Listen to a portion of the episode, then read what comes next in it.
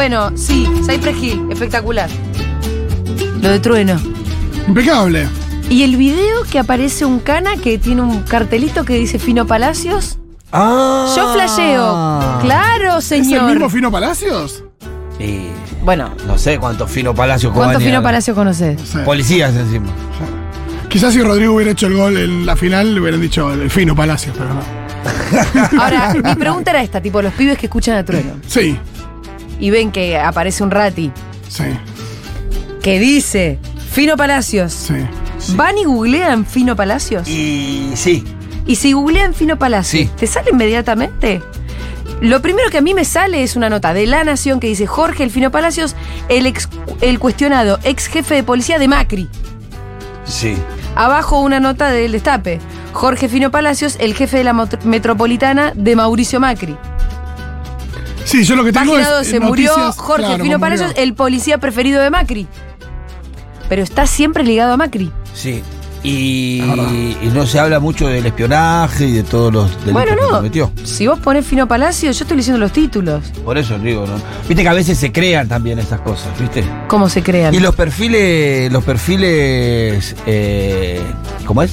En las redes, Sí. los perfiles digitales, eh, tienen un algoritmo en donde aparece lo que vos, eh, o, o aparece lo que quieren que aparezca. ¿A vos qué te aparece si vos googleas Fino Palacios? El primero. Tampoco eh, somos muy distintos vos y No, yo. la nota de cronista. Sí. Le murió Jorge Fino Palacios. Después La Capital, diciendo detuvieron a Fino Palacios, echaron al jefe de policía al porteño. No, no, pero me parece sobre la persona. A mi caso siempre aparece lo peor.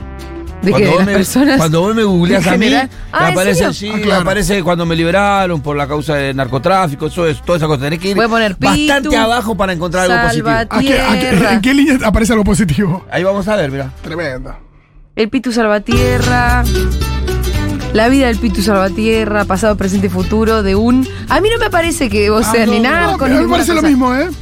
Todo bien. Presente y futuro de un dirigente villero. Cuando Ey, pongo yo me aparece Pitu dirigente. liberado por eh, tenencia de droga. Así me aparece primero a mí. Entonces a mí me lo hace nomás. Derecho al olvido del Pitu Salvatierra. Por favor. Bueno, ya se escucha la risa de nuestra invitada del día de hoy, así que, opa, cuidado, Leo. Ya la vamos a saludar en este ciclo eh, que nos, nos- La verdad que iba a decir nos alegra, pero a veces nos- más bien nos conmueve, que es el de biografías militantes. Hoy le invitamos acá al piso a Miriam Lewin. Un aplauso Bravo. para Miriam. Gracias. Es difícil presentarte, Miriam, porque tantas cosas en la vida.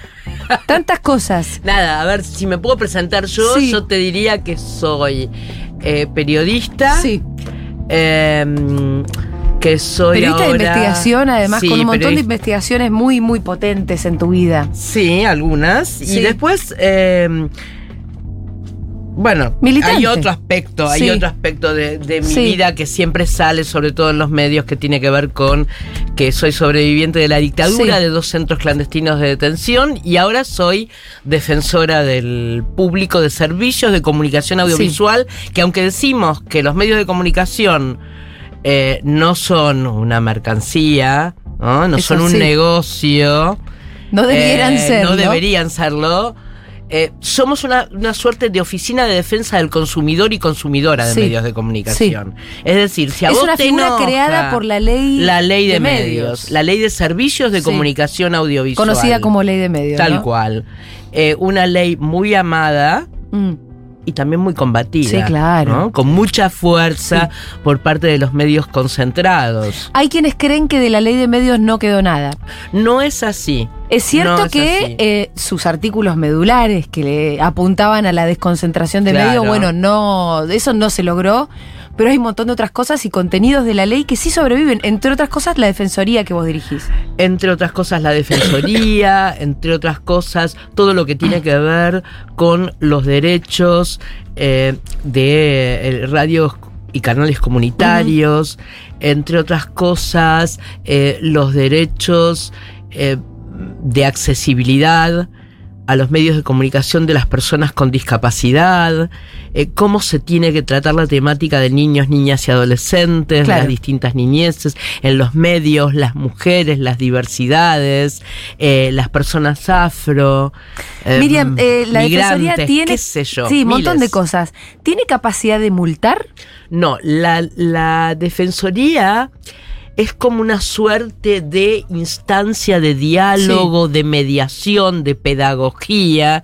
Y entonces la gente dice, bueno, pero entonces no sirve para nada. No, sí sirve. A ustedes les sorprendería saber... Que te dieron bola qué- con algunas Claro, cosas. Que nos dieron bola con Sí. algunas cosas y que hay alguna gente que se enoja, pero después reacciona, eh, que somos un organismo que no depende del Ejecutivo, que somos un organismo que depende funcionalmente de la Comisión Bicameral, que ahora entre paréntesis no está constituida, eh, de seguimiento de la ley de medios, que tenemos una excelente relación, por supuesto, con medios comunitarios, territoriales, cooperativos, pero también con los grandes medios. Sí. Hoy, por ejemplo, estaba leyendo una respuesta que nos dio, nos dieron abogados y abogadas de Artear Ajá. sobre una temática que tenía que ver con una Artear, cobertura, Canal 13, Canal ¿no? 13 en especial, ¿no? Entonces, eh, eh, bueno, también Radio Mitre. Sí. Eh, la ¿Una verdad es cobertura que no- sobre qué? no- en este caso era una cobertura sobre un abuso sexual. Eh, donde nosotros planteábamos que se había dado información eh, relativa a la identidad de la víctima, lo cual es desaconsejable, sobre Sí. todo cuando la víctima es menor de edad, cuando es un niño o niña. Entonces, ellos argumentaban que el, había sido el propio padre de la víctima el que había dado la información, que había sido filmado de espaldas, o sea, hacían un descargo. Sí, tenían una respuesta para dialogando. Sí, sí. Estamos dialogando. Hay que decir que hay medios que ni siquiera nos levantan el No, teléfono. Porque se creen dueños y señores de absolutamente todo. Claro. O que, o porque, o incluso, Julia, te voy a Sí. decir, medios supuestamente progresistas que se enojan muchísimo cuando les hacemos Ajá. una observación Claro. que no es con un afán sancionatorio. A mí no me corre por izquierda, van a Claro, qué claro. A mí. ¿Cómo? A mí. ¿Cómo? Que a soy mí. el progresismo. Claro, entonces, eh, claro, a mí machista. Sí. ¿Cómo me vas a decir Sí. machista a mí? Y bueno, sí, Eh, entonces, bueno, a veces pasa. Bueno. a veces se te puede pasar, porque además los periodistas que corremos de acá para allá eh, eh, en tres o cuatro trabajos, no tenemos mucho tiempo para profundizar determinadas temáticas. Entonces, hoy a la mañana es una conferencia de prensa del presidente, eh, mañana es un accidente, a la noche un, la crítica de una obra de teatro. No podemos saber de todo. Siempre se decía que los periodistas teníamos un océano de conocimiento con un centímetro de Sí, profundidad. totalmente así. Totalmente Entonces, identificada con eso. Sabemos de muchas cosas, pero poquito. Sí, Acabamos sí, de definir el panelismo, sobre todo. claro. Sí, sí, sí, Entonces, sí. Eh, seguramente, si vamos a tocar una temática como consumos Mm. problemáticos, como Sí, suicidio, delicadas. te- te- temáticas espinosas, delicadas, como diversidad sexual. eh, la verdad es que por ahí se necesita más que un centímetro, un centímetro y medio por Mm. sí, lo sí, menos. por lo menos consultar ¿Ah? con los que saben. Y- Claro. entre Eso es lo que respuestas- hacemos nosotros. Ahí mencionabas respuestas de, bueno, quienes no levantan el teléfono, quienes dialogan, y están quienes eh, se ac- acusan censura, por ejemplo. Por supuesto. Claro, ese debe ser el Por gran. supuesto. Porque ahí aparece, no sé, yo la pienso en policía Canosa, del por pensamiento. Sí. La policía del pensamiento, yo soy libre, a mí no me van a callar. El tema es el siguiente. Cuando nosotros de- decimos que defendemos la libertad de expresión, defendemos la libertad de expresión, pero no solamente de los y las periodistas que tienen pantalla y tienen acceso a micrófonos. ¿no? Nosotros defendemos la libertad de expresión de todos los sectores de nuestra población, incluso de los más vulnerados. Y cuando desde una pantalla se agrede o se malinforma o se difunde un mensaje violento en contra de una comunidad, en contra de un colectivo, se está afectando porque se está silenciando e intimidando, expulsando del debate en la plaza pública justamente a ese sector Claro, vulnerado. claro. Miriam, el presente te encuentra vos en esta tarea que es de, bueno, funcionaria pública, pero también muy militante, ¿no? Porque, bueno, lo acabas de describir, no hace falta eh, volver a hacerlo. Y esta, estas entrevistas, yo te contaba recién fuera del aire, tienen un poco el propósito de contar ideas, eh, contar biografías militantes.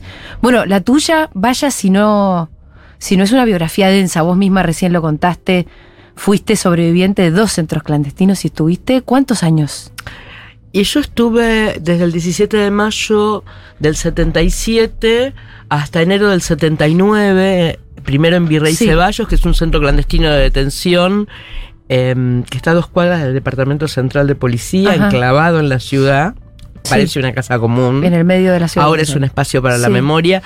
Esto depende del servicio de inteligencia, dependía del servicio de inteligencia de la aeronáutica.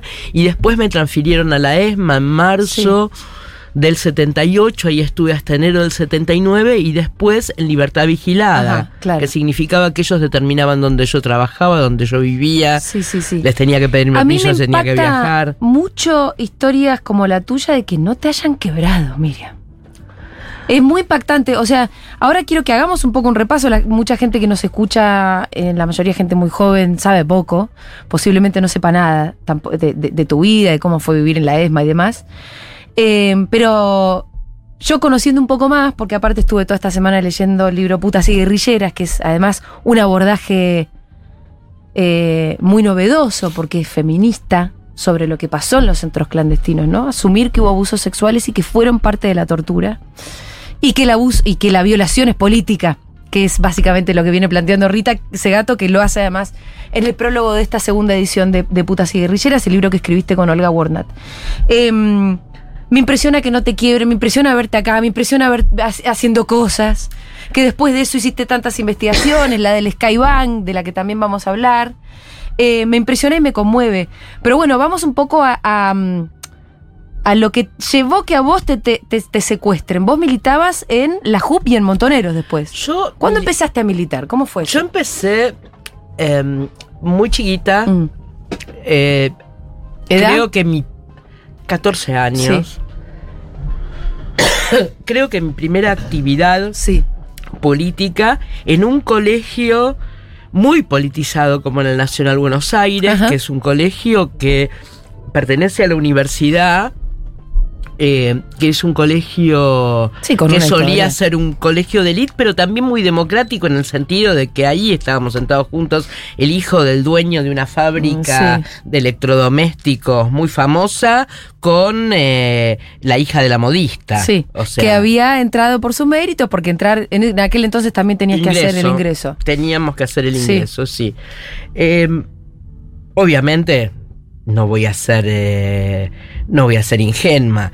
No entraban hijos de laburantes. Entraban hijos de clase media, clase Sí. media baja, que tenían los recursos como para pagarse un profesor particular, para darle examen. Sí, sigue siendo así, la verdad. Eh, eh, en el colegio era muy difícil abstraerse de ese ambiente politizado, pero cuando yo entro al colegio era todavía la dictadura de la NUCE, y la verdad es que eh, la política era clandestina. La política eh, llevada a cabo por una de las principales organizaciones en el colegio, que era la FEDE, la Federación Juvenil Comunista, que tenía creo que 138 militantes en el colegio, seguida por la UES, que después explotó, Claro. que tenía menos militantes, alrededor de 50, pero también era... Que era el brazo colegio. estudiantil de Montonero. Claro, era, mo- a veces a mí me dicen, vos eras secundario". montonera. No, en realidad yo no era montonera, porque Montoner, Montoneros era un partido de cuadros. Sí, claro, de Es decir, dirigentes. No era que yo tocaba el timbre como en una unidad básica y, y- o en un comité radical y decía me quiero afiliar. Sí, sí, no, sí. no, uno tenía que ser seleccionado para integrar Montoneros. Claro. Y todos los demás, los que acordábamos con la línea política de, de Montoneros, pero eh, eh, no teníamos eh, todavía el nivel de compromiso de formación como para ser seleccionados, militábamos en las organizaciones Claro. de base.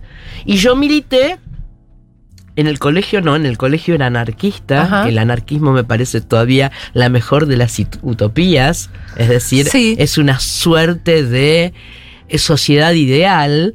¿No? Que no sé, no, no hay ninguna experiencia. Hubo algunas aisladas durante la, la guerra civil española, donde el anarquismo era fuerte. Hubo muchos militantes anarquistas españoles que emigraron a la Argentina. Y bueno, Sí. yo abrevé en esa literatura. Ajá, Prudón, Bakunin y eh, toda esa Prudón, hermosura. Bakunin, Malatesta, Diego Abad de Claro. Santillán. Y si uno lee eso, se hace anarquista, por supuesto. Kropotkin, la Sí. verdad, claro. eh, La utopía es maravillosa, un mundo de iguales. Acá, viste, generalmente hablan de, anarquismo es violencia. No, no, no, nada que ver. Es una federación. Donde de no hace falta el Estado, pero porque nos, nos ponemos todos de acuerdo. No, todos nos ponemos de Sí. acuerdo, todos decidimos todo en asamblea, no hay patrones, todos somos dueños de todo. Es- se parece mucho al, al, al comunismo, a la etapa última, ¿no? Eh, pero, pero no hay Estado. Claro. Somos todos iguales. Es que es una cosa muy Ni Dios. romántica, ¿no? Ni Dios ni Dios, ni Dios, no Estado, ni Sí. patrón, ¿no? Entonces, eh, ahí a, poco tiempo, ya todavía en el Nacional, sobre todo después de Seiza, Ajá. yo me di cuenta de que la cosa pasaba por otro lado. Sí. De que si tantas personas eh, iban a recibir a un líder Mm. que había plasmado, que había concretado eh, las consignas que antes habían sido reclamadas por los militantes socialistas, por los militantes anarquistas, comunistas, eh, era porque eh, el peronismo era el lugar para militar. Yo me di cuenta un poco tarde ya. Bueno, para ya estaba un poco tarde. terminando. ¿Vos qué edad tenías? No, no, bueno. Tenía ya- 16. Claro, 16. no tarde, no, Miriam. Tuviste a los 14 anarquistas, está bien. Claro, dos hay años algunos- de anarquía. Hay algunos que están llegando en este momento, En este con momento. muchos años más que vos, así que no te hagas problema. Bueno, para mí esos dos años que yo pedí- perdí de militancia secundaria, Mm. porque claro, los, las otras tendencias tenían un montón de militantes y nosotros éramos cuatro. O sea, nada, era... eh, un poco, Sí. te desilusionaba un poco ver que la verdad revelada no era asumida por las masas. Entonces, eh, ahí me di cuenta de que tenía que. Me peleé mucho. empezaste- Me dijeron, me dijeron Sí. reformista, pequeño burguesa. Cuando te fuiste de. de- Cuando me fui de la agrupación anarquista. Claro, y te ¿no? fuiste a la JUP. Y ahí empecé a estudiar periodismo Ajá. en el Instituto Grafotécnico, porque en ese momento no había facultad Sí. acá en Buenos Aires y todos nos formábamos en el Círculo de la Prensa, en el Sí. Instituto Grafotécnico, O sea que siempre quisiste ser periodista. desde los siete años. ¡Wow!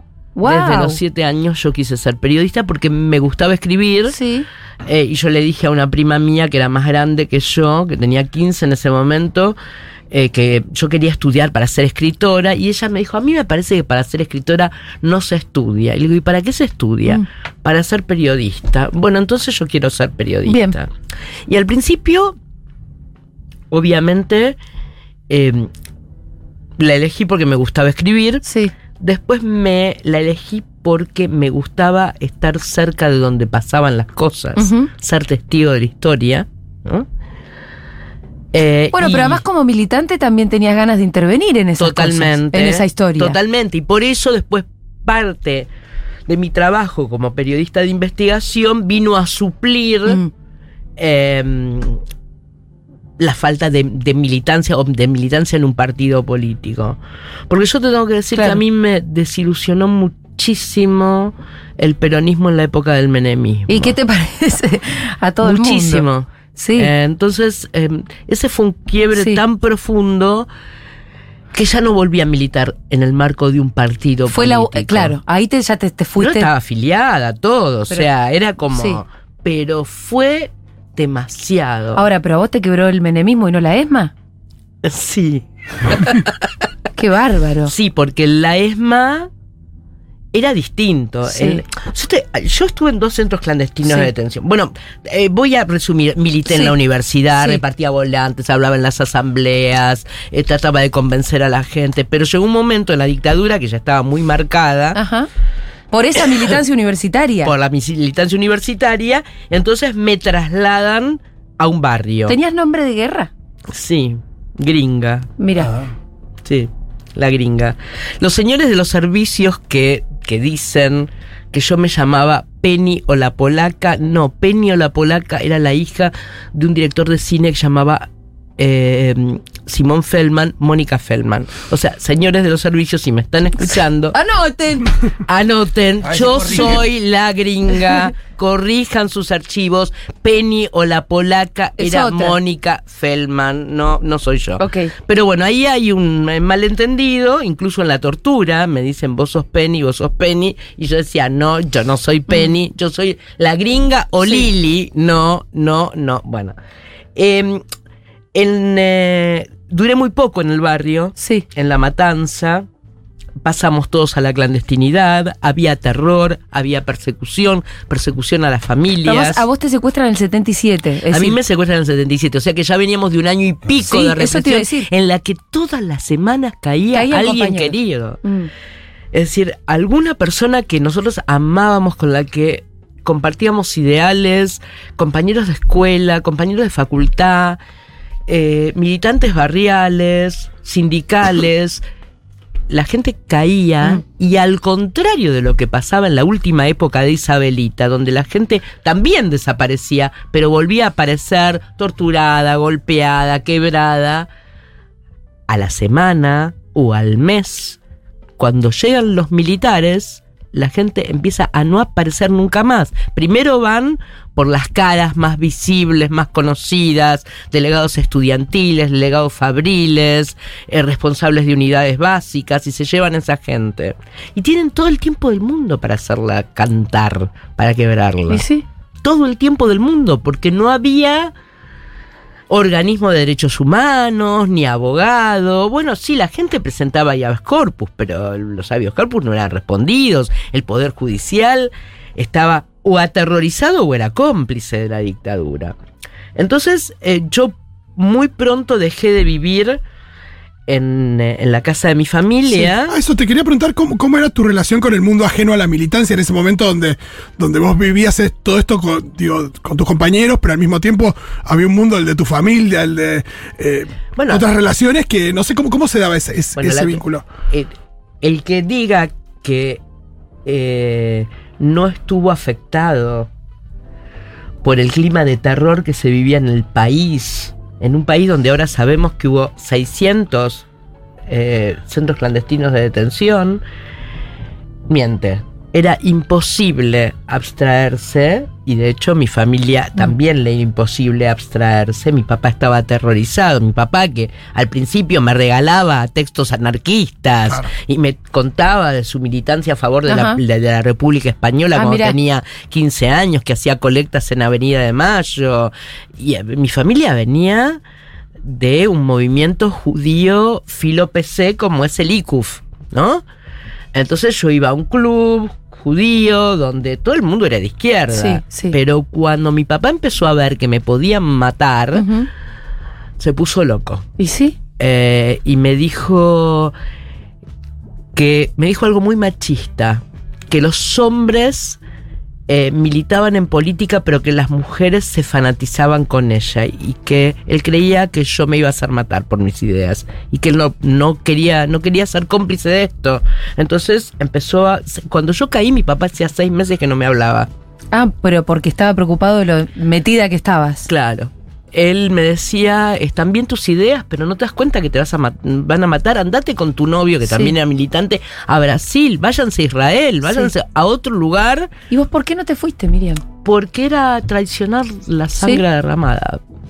Eso sentías Era- vos. Era. Bueno, pero porque un montón de se fueron y zafaron de los tormentos. Pero yo sentía que era abjurar de todo aquello en lo que yo creía profundamente. Y en el fondo nosotros sabíamos que estábamos perdiendo, que estábamos cercados. Sí.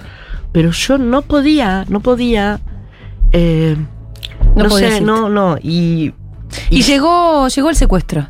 Llegó el secuestro en mayo del 77, yo estaba viviendo cerca de la avenida Crovara y trabajando no bajo mi nombre, yo tenía que trabajar eh, no registrada, porque si no los milicos que me estaban Sí. buscando, que ya me habían ido a buscar a mi casa y se habían quedado con mi Mm. familia secuestrada en mi casa esperándome con francotiradores en los techos, o sea... Yo pensé que me estaban y me cuidaba eh, de acuerdo a cómo me estarían buscando o me habrían estado buscando si yo era una perejila. Pero ellos querían llegar a través mío a la hija de un brigadier Mm. que estaba enrolada en la militancia y que era compañera mía desde los 11, 12 años del Nacional Buenos Aires. Era una de mis dos mejores amigas, Patricia Palazuelos. Entonces ¿Está desaparecida? pusieron a... Sí, está muerta, sí. La mataron embarazada. Mm. Eh, ella eh, deja su casa, ellos la empiezan a buscar y como no la pueden encontrar, empiezan a secuestrar a todos sus amigos. Es decir, dedican un grupo de ¿Y por qué inteligencia. ella a la era un punto tan Porque la relevante? acusaban de haber puesto un explosivo en el edificio Ah. Cóndor. Un explosivo que ellos nunca reconocieron públicamente que había sido colocado. Eh, a mí en la tortura me decían, ella quería, le arruinó la carrera al padre, me decía. Porque era hija bri- hija de un brigadier. Eso- de molestaba brigadier. particularmente. Eso le molestaba particularmente. Claro, bueno, sí. No, pero le molestaba el punto de que la, la asesinaron embarazada, digo, y era, y era su Por lo hija. general los embarazos además eran muy preciados, porque esos Sí. se los robaron, como Sí, bien hay- sabemos. a mí no me consta, dicen que ella se voló con una granada. Ajá. Hay situaciones muy eh, difíciles, difíciles de comprobar, Mm, porque Y sí, digamos la versión que yo tengo es la versión de un represor. claro. Entonces dicen, en el medio de un tiroteo se encerró con su compañero, con su novio en el baño, baño, que también era amigo mío, y se volaron con una granada. Yo no sé si realmente Eso esto pasó, es así. Lo que sí sé es que su cuerpo fue devuelto a la familia y el, el cuerpo de su compañero Eduardo Llorelo no. Eh, yo, la verdad es que eh, vos decís, ¿por qué no te quebraste? Yo no sabía dónde estaba Patricia. Sinceramente no sabía dónde estaba. La única persona que a ellos les interesaba en el mundo. Y ellos me torturaron durante horas. Buscando esa información Bueno, que yo no tenía. Sí, además. Pero físicamente. Mm. eh, buscando esa información que yo por suerte no, no tenía. No tenía absolutamente Hay ninguna idea. algo, eh, vos me decís esto, ¿no? Yo por suerte no lo tenía, porque en- con esto me implicás que de haberlo tenido, por ahí hubieses cantado. Porque te están torturando, Y no lo que sabés. saben, claro, no, no sabes, no sabes. Yo Ahora, tengo- yo soy hay- muy hay algo de crítica eso de- que- Yo soy muy crítica de quienes señalan a los traidores cuando los traidores son personas que cantaron en la tortura. Claro. Si no pasaste por esa situación, la verdad no te permito que opines.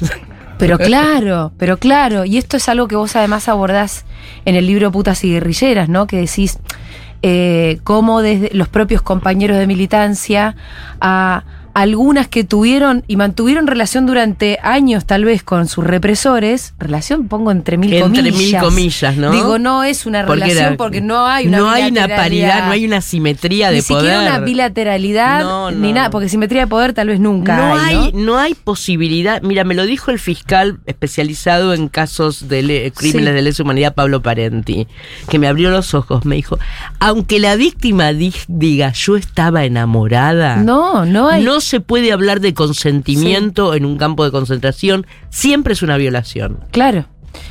Pero fueron criticadas por, bueno, vos lo, en el, el título del libro dice, ¿no? Putas y guerrilleras. Porque incluso señaladas por los propios compañeros por esto, ¿no? Haber mantenido relación con represores. Eh, y esto fue una suerte de tabú durante mucho tiempo. Hablar de las violaciones, entender que las violaciones formaban parte de la tortura. Ni te digo ya la lectura de que la- una violación es un hacer- acto político. Te voy a hacer una Sí, corrección, dale. porque justamente ahí hay, hay Sí. un, un tema que vinimos discutiendo y finalmente judicialmente ya se saldó. Ajá. La violación no es parte de la tortura. La violación es un delito en sí mismo. Ok. Porque no puede estar subsumido en un delito que no tiene una superioridad. Suponete, yo te disparo, Sí. ¿no? Entonces vos te mato. Sí. No me juzgan por homicidio y porque la bala te perforó el pullover. No es por homicidio No. y daños. Es Homicidio. homicidio. Lo del pulo- Y Lo Claro, del pullover pero- es totalmente secundario. Si vos decís la tortura, la violación es parte de la Sí. tortura, estás asumiendo que es un delito menor. Ok, a mí de- me parecía que tal vez servía en función de entenderlo como un delito de lesa humanidad, Sí. porque la violación todavía al día de hoy, en un punto es un delito menor. No, es un delito la violación en contexto de conflicto Sí. por la Corte Penal Internacional de la Haya. Es ya un delito de lesa humanidad, por Bueno. eso no prescribe. Perfecto. Y por eso tiene otros parámetros de prueba. Está no bien, es que pero es, un- la violación en ese marco. en un porque marco una- de conflicto. En un marco de conflicto. eh, en un marco de. Conflicto. Sí, en este caso, ellos la llaman la guerra sucia, no hubo Sí. una guerra, discúlpenme. No, no. De un lado estaba la población civil y del otro las tres Fuerzas Armadas y toda la fuerza de seguridad. Más la connivencia empresarial, eclesiástica, etcétera, Claro, etcétera. digamos, en el marco de un Estado que Sí. Secuestraba, torturaba y hacía desaparecer, ¿no? Totalmente. Era un estado Entonces- concentracionario y acá lo que hubo es un terrorismo sexual, porque el mensaje de la violación no iba como mensaje disciplinador y moralizante, como dice eh, Rita Segato, Sí. porque yo estaba confundida, yo pensaba que el violador buscaba placer y Sexo. Rita te dice, no, no está buscando eso está buscando eh, disciplinar, moralizar a la víctima. Nosotros nos querían volver al rol de muñequitas que no salen de la cocina. Claro, claro. Cuando éramos mujeres que sabíamos de, de economía, sabíamos de política, los mismos represores nos lo decían. Sí, sí, sí, sí. Mujeres como ustedes, nosotros pensábamos que existían No. solamente en las películas. Claro, eh, putas guerrilleras. Claro. Ahora, lo que, lo que cuenta Rita también es que en todos los conflictos bélicos, humanos en general, siempre hay violaciones. A las Sí. mujeres de la población este, que está siendo Es como subsumida, ¿no? Es como apropiarse del territorio, pero también hay un mensaje a los pares, esto que Rita llama la fratria. A los varones. Está, este, eh, mirá qué macho que soy. Sí. Mirá qué macho que soy. Le está diciendo a su par, Sí. milico, integrante de la patota represiva. ¿Y qué le está diciendo al compañero de esa mujer que está violando? Mirá como vos no vales nada. Claro, pero también le, le está diciendo, te estoy ganando. Sí, Ahí donde decís, cual, la- el cuerpo cual. de la mujer como el territorio como el conquistado. ¿no? territorio, el territorio en disputa, sí. Totalmente. A nosotros nos querían eh, volver al rol eh, de la sociedad occidental y cristiana eh, para la mujer, que es novia, esposa, madre, sumisa. Incluso cuando se debatía a quién matar o quién no, hay compañeros que dicen Sí. que disculpaban a las mujeres porque decían, ella le tenía que obedecer al marido. Y si el marido era guerrillero, ella lo tenía que seguir. O sea, ella no tiene culpa, pobrecita. Nosotros no teníamos Sí. libre albedrío, según ellos, su inteligencia o sensibilidad. Ahora, hay alguna. algunos, cuando vos hablas de Norma Rostito, por ejemplo, y cuando la, la secuestran a ella, sí, sí contás de una suerte de, de vuelta, muchas comillas, respeto que tenían también los mandos milicos ahí, eh, cuando se encontraban ante una jerarquía, ¿no? Claro, tal cual. Ella era una comandante. A pesar de que estaba. Las organizaciones armadas Sí. también eran profundamente Sí, claro. machistas. Ella estaba despromovida, estaba castigada, la habían degradado. ¿Y por, ah, ¿por qué? Alguna Andás cosa. ver, sí. alguna cosa, alguna desviación pequeño burguesa. Sí, sí, sí, Este, que había yo lo que digo, o alguna disidencia con la conducción, Mm. no sé. No re- la verdad es que no recuerdo, pero, Pero, cuando la secuestran, la cuando la secuestran. Ahora, cuando- los milicos sí sabían que estaban en presencia de una jerarquía. de un, si era un bronce. cuadrazo. Era un cuadrazo, era un Mm. bronce. Sí. Había participado en el secuestro de Aramburu. Era una mina fundacional de la, de Sí. la guerrilla argentina.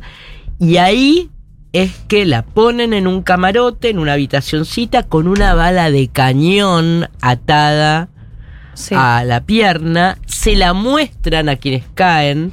Porque claro, si vos caías en la ESMA y la veías a ella, que había aparecido, fake news de la época, como muerta y la veías un Mm. año después viva, decían, bueno, si la Gaby, que le decían la. Gaby, por gaviota, no por Gabriela, Sí. con B corta, si la Gaby está viva, ¿por qué yo no? Yo también puedo sobrevivir.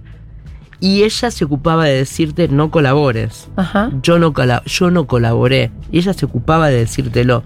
Yo no tuve la suerte de, de, No la viste. de verla en la ESMA porque yo llegué después. Cuando ya habían, después de un tiempo, decidido eliminarla. Sí.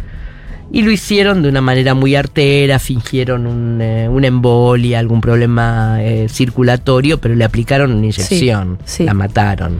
Eh, ahí en la ESMA también eh, uno de los, de, de- de los sistemas que tenían era hacer a algunos de ustedes laburar. Sí, Que a vos te hicieron trabajar también. Y en Sí. eso generar como confusión entre los secuestrados, marcándote a vos también como que vos colaborabas porque laburabas, siendo que en realidad estabas laburando. De bueno, vuelta, ¿no? había, había varios, había varios, varios eh, estratos en la ESMA. Estaba la gran mayoría de los secuestrados y secuestradas, que eran secuestro, tortura, depósito en capucha, Sí. que era el tercer piso, en unas colchonetas ahí. Una semana, dos semanas, tres semanas, dos meses, vuelo de la muerte. Inyección tranquilizante, vuelo de la muerte. Había otro grupo más grande eh, que, el, que el que voy a describir Sí. a continuación, que era el staff. Sí.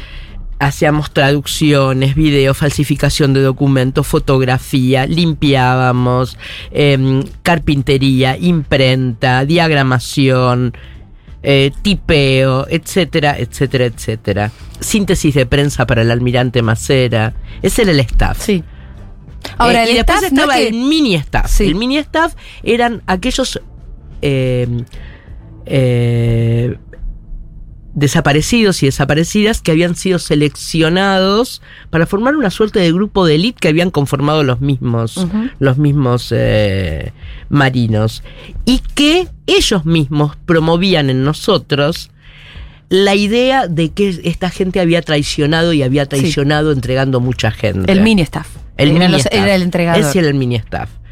Eh, nosotros trabajábamos aprovechando eh, la idea que tenía el jefe de la ESMA, que era en los papeles eh, chamorro, pero, pero en, en, eh, en la vida real era el Tigre Acosta, Mm. un psicópata, violento. El- el- un gran violador, ¿no? También el También, tigre. También, En el fue- fue libro condenado. es uno de los protagonistas. Fue condenado por una compañera que después de haber sido esclavizada sexualmente Sí. se la llevaba a un departamento en Belgrano, la dejaba encerrada Sí. con llave. La el sacaban a comer también. Ahí hay nos toda sacaban, una- nos sacaban a comer. ¿Vos Muy perverso, comer? claro. Era yo salía a comer, era una era una situación en la que por ahí sacaban a alguien que había caído hacía poco y cuyo marido había sido asesinado por Sí. ellos y la obligaban a sentarse junto a los Sí. asesinos de su, de su marido que describían operativos de secuestro y tiroteos en la mesa. Y entonces, eh, es como que los tipos relojeaban a ver cómo nosotras reaccionaban. Mm. Nosotras y nosotros, porque no éramos contra lo que se cree solamente mujeres las que sacaban a cenar. Ajá. Y tenían un circuito de, de restaurantes. Yo algún día querría hacer algo con esto. ¿Con Tengo esos la restaurantes? fantasía.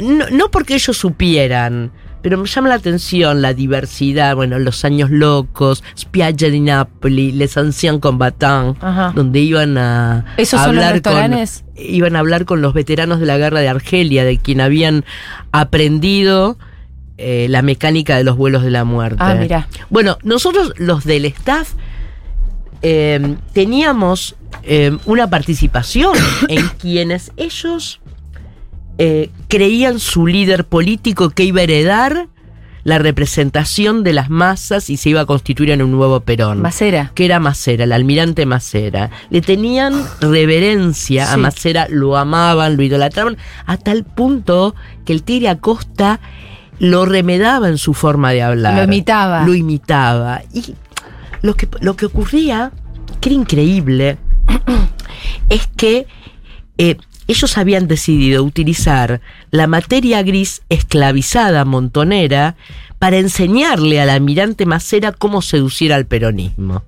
Claro. Entonces, Le hacían escribir que- papers. Lo que sobre el nosotros peronismo. hacíamos era, por un lado, yo sabía inglés y francés y traducía eh, lo que ellos llamaban la campaña antiargentina en el exterior, que Sí. eran la- las notas, los artículos, las columnas que el exilio argentino publicaba en el exterior y en, en- en Europa y en Estados Unidos. ¿Vos en tu, en tu laburo que te tocaba, tenías alguna posibilidad de una mini revelación de algo, traducir algo mal? No, lo que hacía, porque me daba cuenta Sí. de que les producía una profunda incomodidad, desazón, miedo, rabia, era traducir un boletín que editaba desde Inglaterra don Rodolfo Terraño, que estaba exiliado Sí.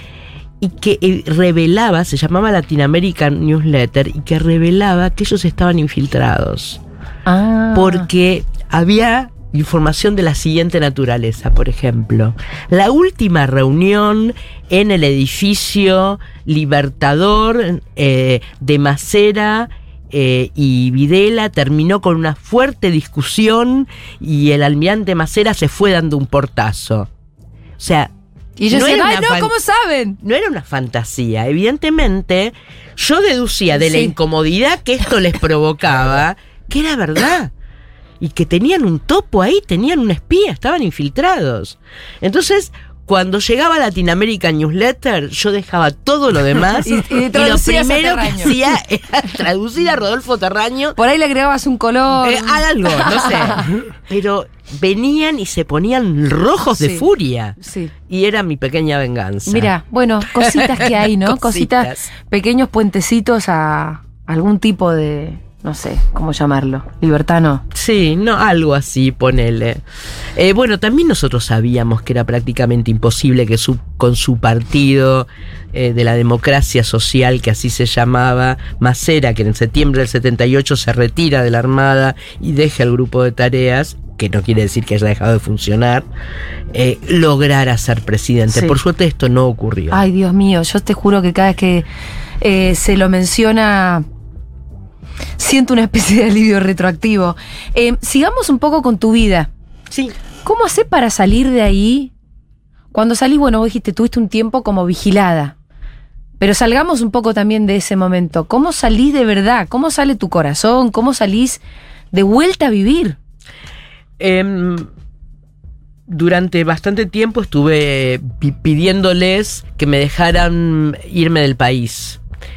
Eh, ellos decían que no, que me necesitaban acá, mientras que otros compañeros más comprometidos. Ahora, estructura- perdóname. Sí. Hace un rato me dijiste, vos no te quisiste exiliar antes que te chuparan, pero una vez que ya saliste, vos sí te necesitabas irte del país. ¿Por qué?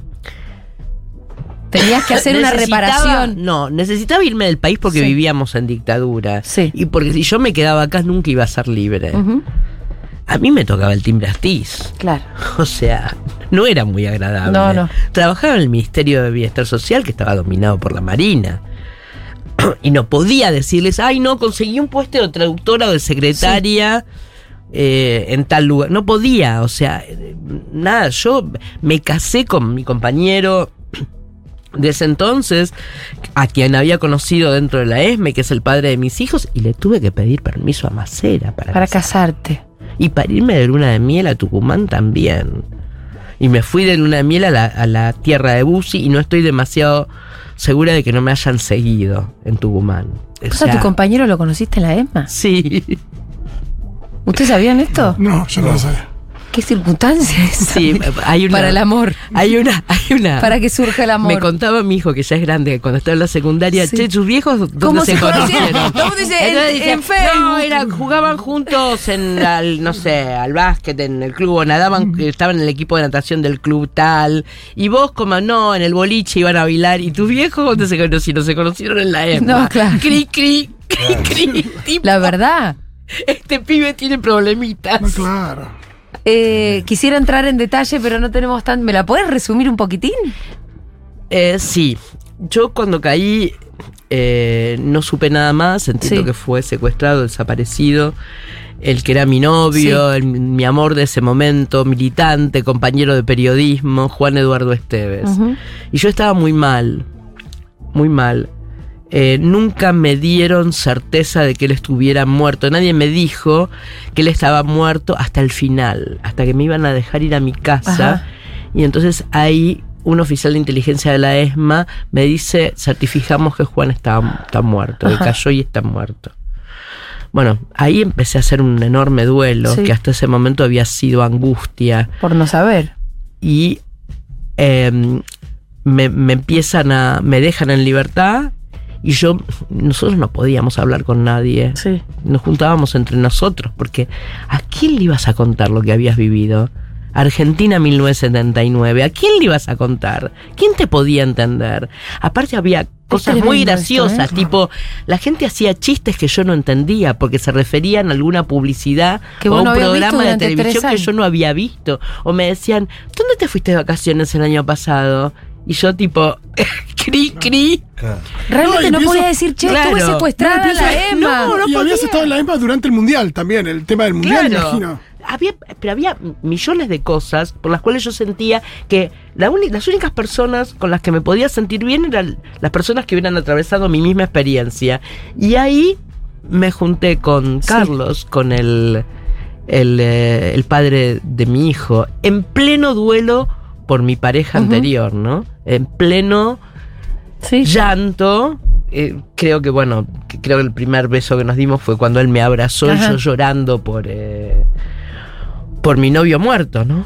Por, por quien había sido mi amor, de hecho, Sí. por quien había sido mi marido, porque nos, había, nos había casado en una estación de servicio que no está más, en Juan B. Justo y, Simbólicamente. General Paz, sim- simbólicamente nuestro responsable Ajá.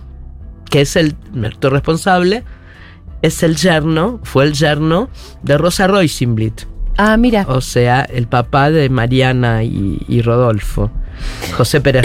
Bueno, estábamos en cómo reconstruiste tu vida cuando saliste. ¿Cómo, ¿Cómo hiciste la- para bueno, me sirvió mucho empezar en otra ciudad, Sí. en otro trabajo, me sirvió mucho entender que estaba libre, Mm. poder decir por primera vez desapariciones en voz alta. Porque mientras estabas acá no podías decir desaparecido Mm. o desaparecida. Ni en el colectivo, ni en un café, ni en tu casa, porque no sabías quién te estaba escuchando. Em, empecé. Yo ya tenía un hijo de un año en ese momento, tuve otro en el exilio, trabajé, tuve la suerte de tener un trabajo interesante, empecé a militar eh, con otros exiliados o gente que había sido sorprendida ¿A dónde te fuiste? a Nueva York. Mm. ¿A Nueva York por qué? Porque ahí vivía desde el 64 la, hij- la hermana de mi mamá. Si yo les decía a los milicos que me habían retenido el pasaporte durante un tiempo importante, desde el 79 al eh, abril del 81, que me quería ir a México, que me quería ir a España, que me quería ir a Italia, a Francia, a algún lugar que concentrara el exilio argentino, me iban a decir que no, porque iban a tener miedo de que yo denunciara. Bueno, me fui a Nueva York eh, y ahí rehice mi vida. Yo trabajaba para una abogada que hacía papeles de inmigración, le hice el asilo político, por ejemplo, al chofer de Monseñor Romero, a los haitianos de los botes, le gestioné la, la residencia. Eh, era un trabajo interesante. Eh, yo trabajaba de intérprete. Sí, que tenía una profundidad, ¿no? Sí, eh, conocía gente de todas Sí. las culturas, de todas las clases sociales. ¿Cuánto tiempo estuviste allá haciendo? Allí estuve cuatro años Mm. y decidí volver cuando volvió la democracia. Claro.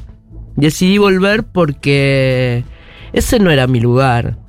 Mm, Me podría haber ido bien, dicen algunos.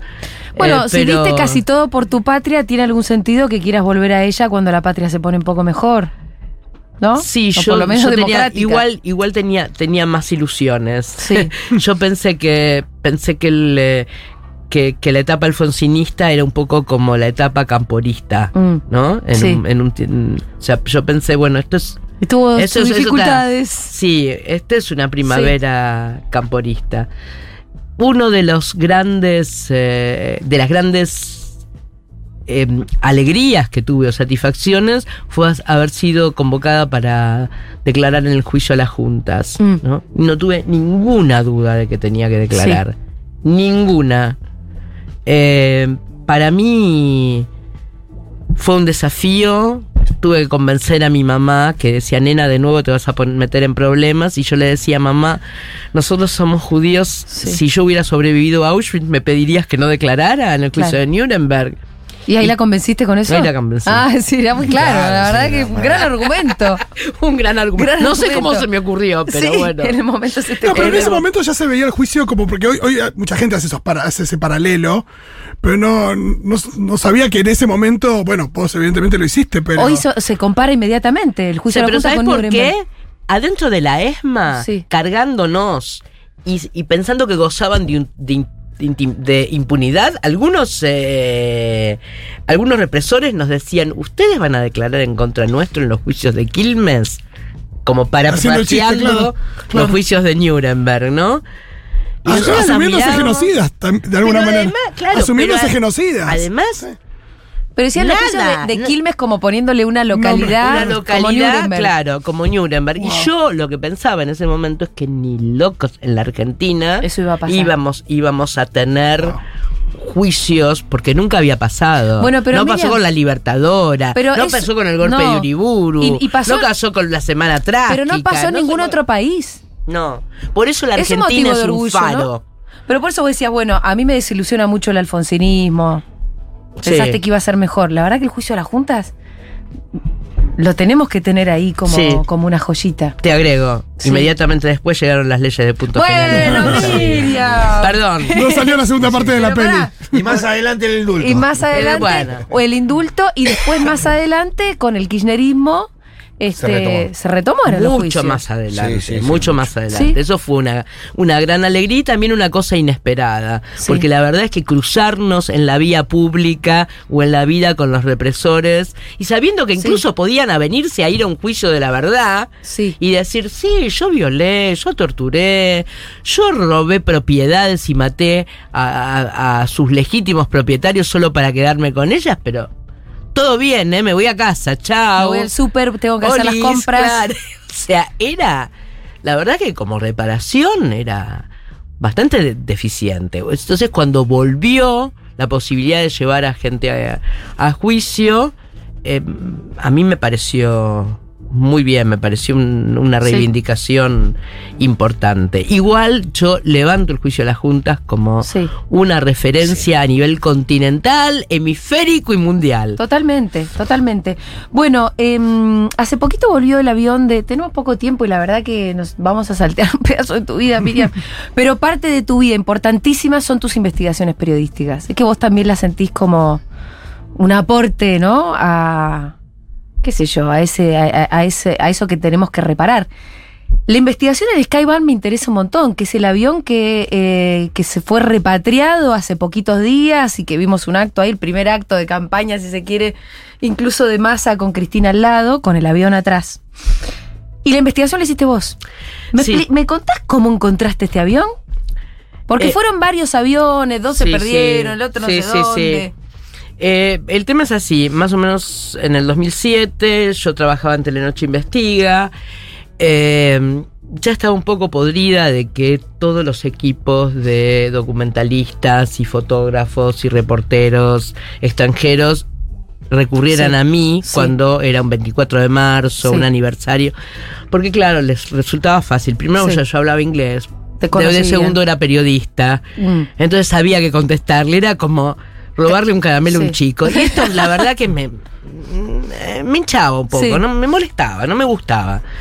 Eh, pero me llama un fotógrafo italiano diciendo que me tenía que hacer unos retratos Sí. para una nota que iba a salir en la República de Milán, pero que el periodista todavía no había venido, pero que él quería ir adelantando. Bueno, eh, lo cito en la esquina del canal, me hace Mm. unas fotos y después de hacerme las fotos, me dice, pibe joven, con un arito, Sí. una yalina, con unos hilitos Giancarlo. Giancarlo Cheraudo. Yo, este pibe no entiende nada de la Sí. Argentina. Sí. Este, me dice, ¿alguna vez pensaste dónde están los aviones de las vuelos de la muerte? Él te pregunta. Él me pregunta. Míralo, Giancarlo. Y yo le digo, no. Pero además, ¿para qué puede servir? Sí, Son cosas. sí, sí. Y entonces me dice, puede servir para llegar a los pilotos asesinos. Yo me quedé. Entonces yo le digo, eh, bueno, nosotros estamos buscando los cuerpos de los desaparecidos y los bebés robados. Y... eh, Que son gente viva. Claro, y yo, la verdad, como que me molestó, me pareció impertinente. Y un poco Ah. banal. Claro, y aparte, qué sé yo, es como, no sé, buscar los Falcon, sí, donde secuestraban gente, sí. Y él me dice, yo no entiendo, los argentinos no le dan ni cinco de bolilla a los objetos. Yo vengo de una cultura donde están haciendo un túnel para extender el subte de Roma, encuentran una vasija y paran la obra por tres años. Acá, tirás a la porquería y seguimos. Totalmente. Claro, acá la revoleás. Tirá la porquería y seguí. Claro. No porque Uy, no se, acá no porque no se hace el subte. Sí, sí. Además. Claro. Bueno, Pero es verdad, en Roma paran todo, encuentran una vasija y Claro. Ahí parte, nada. Sí. ¿viste? ¿y acá qué pasa? Que no, no, lo que pasa es que Sí. encontraron restos de las termas de no sé cuánto, Sí. ¿viste? Y Sí. Entonces las están desenterrando. Nah, va. Sí, ojo, perdón, ellos se. Por ahí también se sorprenden y, e, e indagan en el pasado, muy pasado también. Bueno, el Imperio Romano, cuando se no, claro, pero ¿qué pasa con el pasado más cercano? Por ahí sí tienen. Por ahí no tenés la perspectiva de darte No, cuenta que el no, objeto bueno. también es interesante. Bueno, eh, yo fui, estuve en las fosas ardeatinas. Sí. Y tienen ahí una especie de sitio de memoria y de museo, y eso pasó hace, hace menos. Es, las fosas Después votan ardeatinas. por la Meloni, pero no importa. Las fosas argentinas es donde están los cuerpos de qué guerra. De los 33, Segunda Guerra Mundial, Ajá. donde eh, fusilan en represalia a 33 ciudadanos romanos en un lugar que se llama Fosas Ardeatinas y donde ahora hay, como dije antes, un sitio de memoria que no pude entrar porque llegué tarde Ah, un día, bueno. pero bueno. Eh, eh, para resumir lo de lo de el, el retorno del Skyban, con Giancarlo entonces él, él me, me convence de que le tengo que dar pelota a los Sí. objetos. Me agarra con la guardia baja, yo le digo que sí. Empezamos a reunirnos, él vivía en ese momento en una guardilla en Venezuela y San José. Eh, me empieza a cocinar pasta y yo trataba que él indagaba en mi militancia, en mi pasado. Él estaba haciendo un trabajo de largo aliento sobre la dictadura y necesitaba mis sensaciones, mis emociones, mi punto de vista. Pero me presenta un libro que escribió un arrepentido de la Marina que confiesa haber eh, participado en dos vuelos de la muerte Sí. y que da los modelos Ah. de la en los modelos de los aviones. Estaba el antecedente solamente de. Silingo, ¿no? Que le Sí, dijo es a Berbisky. Silingo, es Ah, Silingo. estamos hablando de Silingo. Es Silingo, pero no es el libro que escribió Berbisky, que es anterior. Es un libro más extenso que escribe el propio Silingo e imprime por pocas copias. Sí. Entonces empezamos a buscar esos aviones en bases que había en internet de compra-venta de armamento militar. Sabiendo el modelo del avión. sabiendo el modelo de los aviones. Los Skyban eran pequeños, feos, de fabricación irlandesa. Los eh, Electra que mencionaba eh, Silingo eran más grandes, más clásicos, de fabricación norteamericana. La Armada tenía tres Electra. La prefectura que dependía de la Armada tenía cinco Skyban, dos se perdieron en Malvinas, tres estaban en el exterior. Los había vendido el gobierno de Carlos Menem. Los vendió. Los vendió. Sí, bueno. Otro tipo de relación con los objetos. Entre, sí, entre- entre algunas cositas que vendió, vendió la. la- Claro. la- Un paréntesis. ¿Cómo se te pierden dos aviones en una guerra? Cayeron. Ah, Se perdieron en el sentido Los de que tiraron, los fueron derribados, claro. Pensé que había sido tan torpe No, esa no. guerra que che, no sabemos dónde quedar. No sé a dónde quedar. No, no, no. Olvidamos los aviones. Los Electra estaban acá, uno lo pueden Sí. ver en el camino de cintura, Ajá. en una planta de rezagos industriales. Y- y que con está eso sí- sobrelevado. So- sobre ¿Lo conoces, Pitu? Sí, sí, sí. me- lo- enseguida, cuando voy para el Olimpo, pasas por ahí. Pero ahí hay un sitio de memoria, un cartel, algo que Nada, diga, cero. acá hubo vuelo de la Cero. muerte con este No, avión. No. Ese avión es, es uno de los. Los, los aviones de los vuelos de la Ah, muerte. la mierda. El otro está en el Museo Naval Espora, en Bahía Blanca, y un tercero en la base Almirante Sar, en Trelew. no Ninguno paso de los nunca más tres por ese lugar de, esa- de la misma manera que pasa. Y Yo viste- paso una vez por semana por ahí. Bueno, eh, de los Skyban estaba uno en Luxemburgo, otro en manos de las Fuerzas Armadas Británicas, se lo habían alquilado, Sí. una compañía tercerizada que hacía servicios para la defensa, que tercerizaba servicios para la defensa, y el último en Fort Lauderdale, cerca de Miami. Sí. Ese era el más cercano. Obviamente que los milicos ingleses nunca nos iban a dar pelota, en Luxemburgo tampoco nos daban bola. Mm. Esta gente parecía más permeable, pero no teníamos Los un de Fort mando Lauderdale. pero no tenía, era una compañía de correo que hacía vuelos con este avioncito Mm. entre Fort Lauderdale y las Bahamas. No teníamos un mango para viajar, nos presentamos a un concurso de fotografía documental, no- nada, nada, no teníamos un peso. Decido entonces eh, presentarle la investigación a Telenoche Investiga hasta donde habíamos llegado, Sí. dónde estaban los aviones, pensando que me iban a pagar el viaje. ¿Qué año? No, ¿Qué año? 2010.